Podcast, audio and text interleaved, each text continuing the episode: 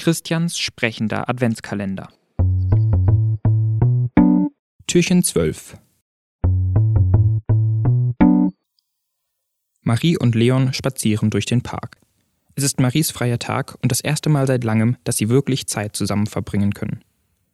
Aber gute Laune will bei beiden nicht wirklich aufkommen. Ihre Gedanken kreisen um Leas Mutter. Wie geht es ihr? fragt Leon.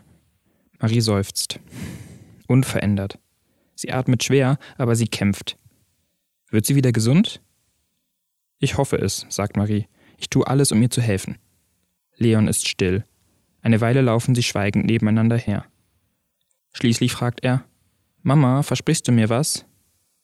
Ja klar, sagt Marie. Was denn? Wenn es Neues gibt, dann sagst du mir Bescheid. Marie schaut ihn an. Sie merkt, dass er sich wirklich Sorgen macht. Das mache ich, sagt sie.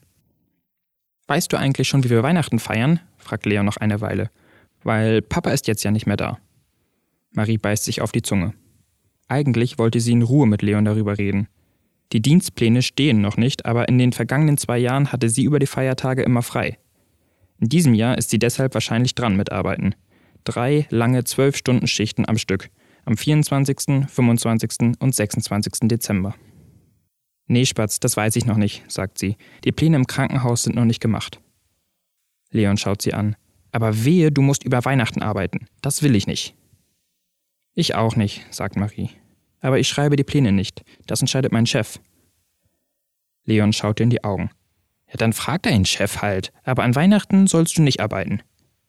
Marie blickt jetzt gequält. Aber warum ist ihr das denn auf einmal so wichtig? Die Geschenke können wir notfalls auch noch später auspacken.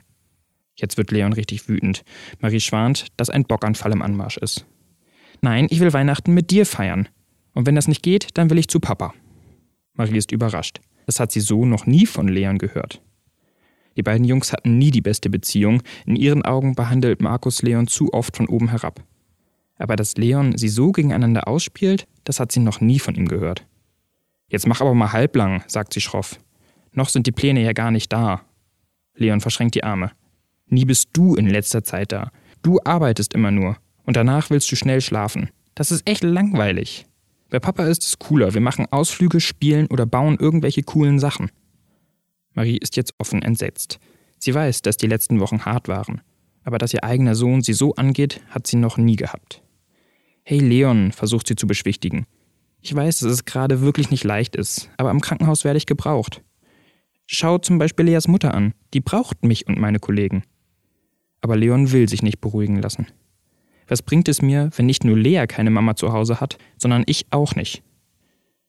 Darauf kann Marie auch nichts mehr sagen. Sie weiß, dass sie viel arbeitet.